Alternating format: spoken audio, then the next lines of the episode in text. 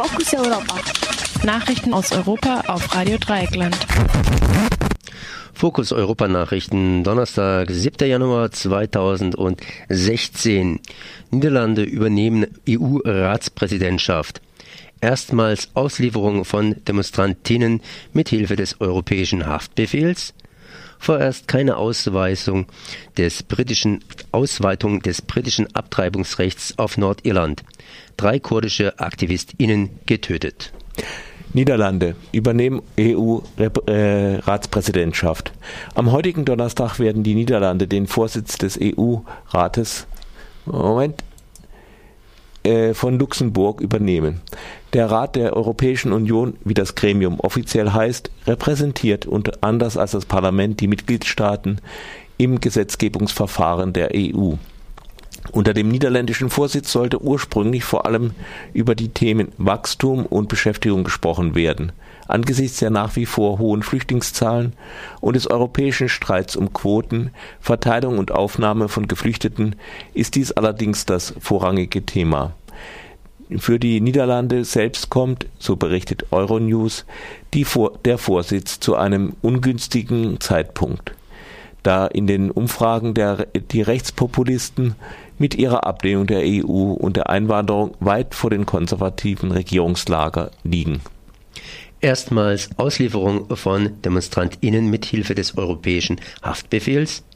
Seit heute verhandelt ein Gericht in Athen über die Auslieferung von fünf politischen Aktivistinnen nach Italien.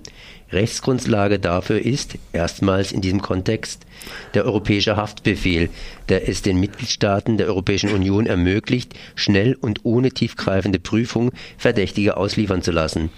Den AktivistInnen wird vorgeworfen, bei der Weltausstellung in Mailand vergangenen Mai an antikapitalistischen Protesten teilgenommen und mit Flaschen oder Steinen und mit Molotow-Cocktails geworfen zu haben.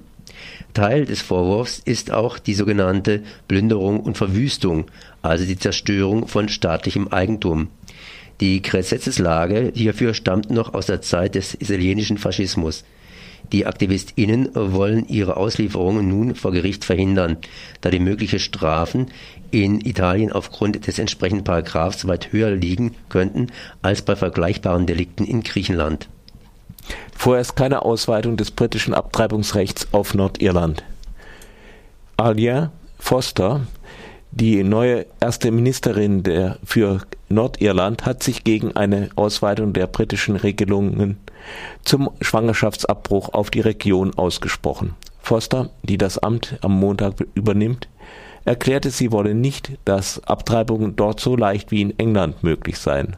Damit bleibt ihre Partei, die Democratic Union, Unionist Party, bei ihrer Ablehnung des Rechts auf Abtreibung.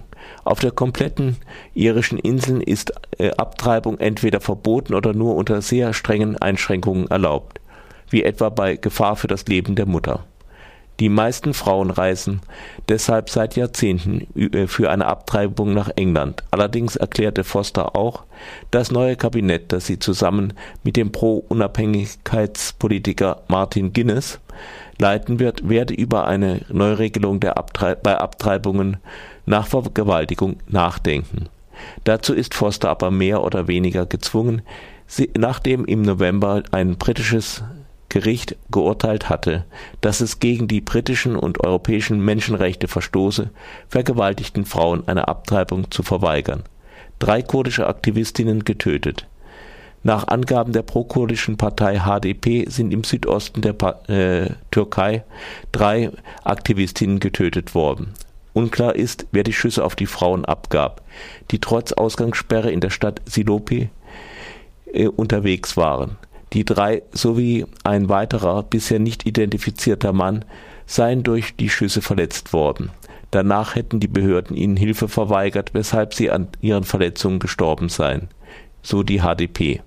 Die türkischen Behörden ha haben sich bisher nicht zu dem Fall geäußert. Es soll sich bei den Frauen um Zivilistinnen gehandelt haben, nicht um Kämpferinnen der PKK gegen die türkische gegen die die türkische Armee seit Wochen mit militärischer Gewalt vorgeht.